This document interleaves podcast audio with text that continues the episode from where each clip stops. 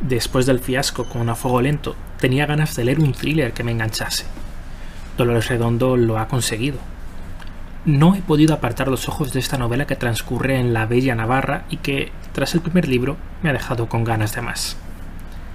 En un principio tenía la intención de hacer un episodio por libro, pero se quedaba corto, así que para tener un episodio de más de dos minutos, hagamos un capítulo para toda la trilogía.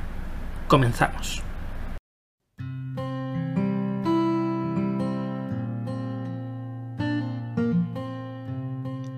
Soy Alejandro Viedo y esto es La Estantería.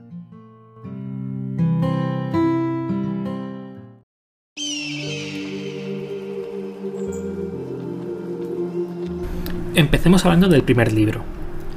El descubrimiento del cadáver de un adolescente en la orilla del río Baztán, en Navarra, desnuda y en unas circunstancias que hacen recordar un suceso similar acaecido hace unos meses, provoca que la inspectora de homicidios de la Policía Foral de Navarra, Amaya Salazar, investigue el caso.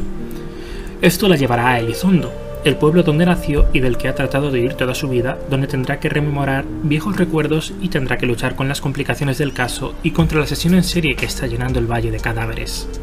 He de decir que me ayuda a imaginarme los paisajes el hecho de que el verano pasado estuviese por la selva de Irati, en Navarra, que por cierto es un paisaje maravilloso, y aunque acabé destrozado por las rutas, no dudaría en volver.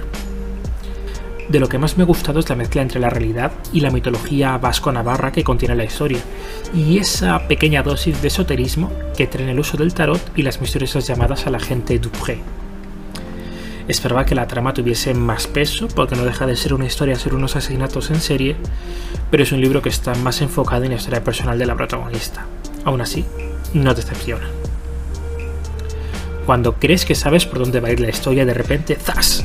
aparece una pista nueva que cambia completamente el rumbo de la investigación. Digamos que los personajes se notan realistas porque he llegado a coger asco a algunas de las personas que aparecen en la historia, sobre todo a Flora, la hermana de Amaya. ¡Qué señora más prepotente! El libro presenta de vez en cuando al final o al comienzo de los capítulos, y a veces, incluso siendo un capítulo íntegro, flashbacks de la protagonista en las que nos muestran aspectos hasta el momento desconocidos de la inspectora Salazar que muchas veces te pondrán los pelos de punta y te hace plantearte en qué momento acaba la imaginación y los recuerdos distorsionados de Amaya y en qué momento empieza la realidad. Realmente, si me pongo a pensarlo, tampoco hay tanta trama. Varios asesinatos, ir buscando pruebas y poco más. Pero está tan bien escrito que apetece seguir leyendo y no parar.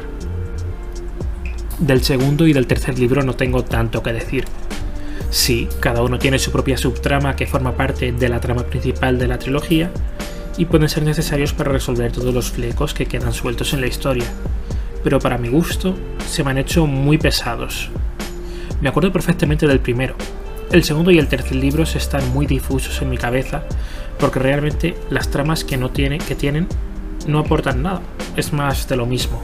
Sí, disfruté leyéndolos hasta cierto punto, pero porque te da la sensación de que quiere ir a algún lado y que todo tendrá sentido al final.